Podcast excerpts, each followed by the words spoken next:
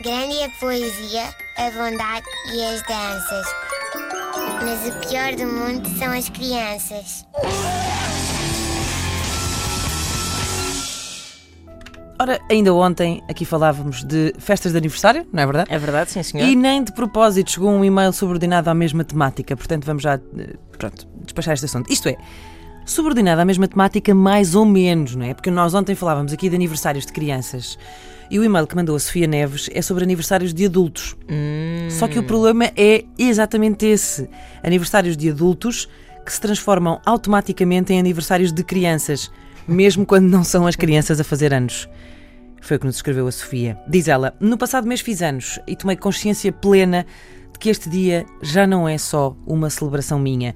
Como é habitual, amigos e familiares ligam e enviam mensagens a desejar os parabéns, aos quais eu agradeço do fundo do coração pela lembrança. Mas porquê que as frases têm de acabar como acabam? E como é que elas acabam? A Sofia dá exemplos. Um grande beijinho de parabéns e tudo de bom para si e para as meninas. Muitos parabéns, Sofia! Beijos para ti!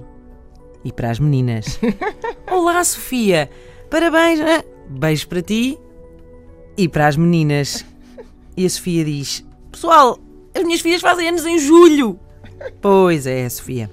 Ser pai eh, é ganhar irmãos gêmeos, sem saber, não é? Sendo que no caso da Sofia isto é ainda melhor porque ela tem filhas gêmeas, o que dá trigêmeas. É, um, é muita felicitação. É uma overdose de beijinhos e de parabéns. Mas isto não fica por aqui. A Sofia eh, toca naquele que é o verdadeiro busilis desta questão eh, e que é este. Eh, ela diz que ter filhos é perder o direito a apagar as velas do nosso bolo de aniversário. Porque quem apaga as velas É são as minhas verdade, filhas, é diz ela. verdade, É é verdade, é verdade. claro que são É elas que verdade. apagam as velas, Sofia. Repare, as crianças acham que tudo o que existe no mundo foi lá colocado para a sua máxima diversão. Seja um escorrega ou uma faca de amanhar peixe. Sendo que eles não fazem grande distinção mesmo. Ah, o que dizer então de um bolo com pauzinhos em chamas? É diversão suprema. Aliás, devia ser estudada esta obsessão das crianças com o ato de apagar velas. Mesmo, eu penso mesmo até que só pode ter sido uma criança a inventar aquelas velas, sabes, que apagam e voltam, E voltam a a acender, acender, apagam e é? voltam a acender, inferno, apagam e voltam a... inferno, inferno. Porque nenhum adulto, nenhum adulto pode querer, não sei, nenhum adulto no seu perfeito juízo quer ser recordado eh, de que faz 45 anos. Tipo, agora outra vez. Quantos? 45! Olha, mais uma vez. Quantos é que são? Olha, pronto, matou-se com a faca do bolo. Os filhos são assim. Eles apagam tudo, eles apagam tudo e não deixam nada.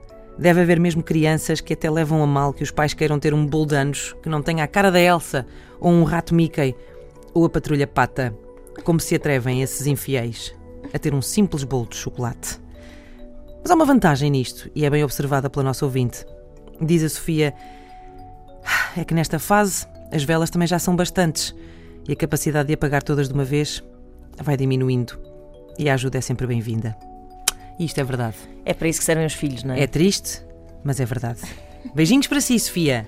E para as meninas. E para as meninas. Grande a poesia, a bondade e as danças.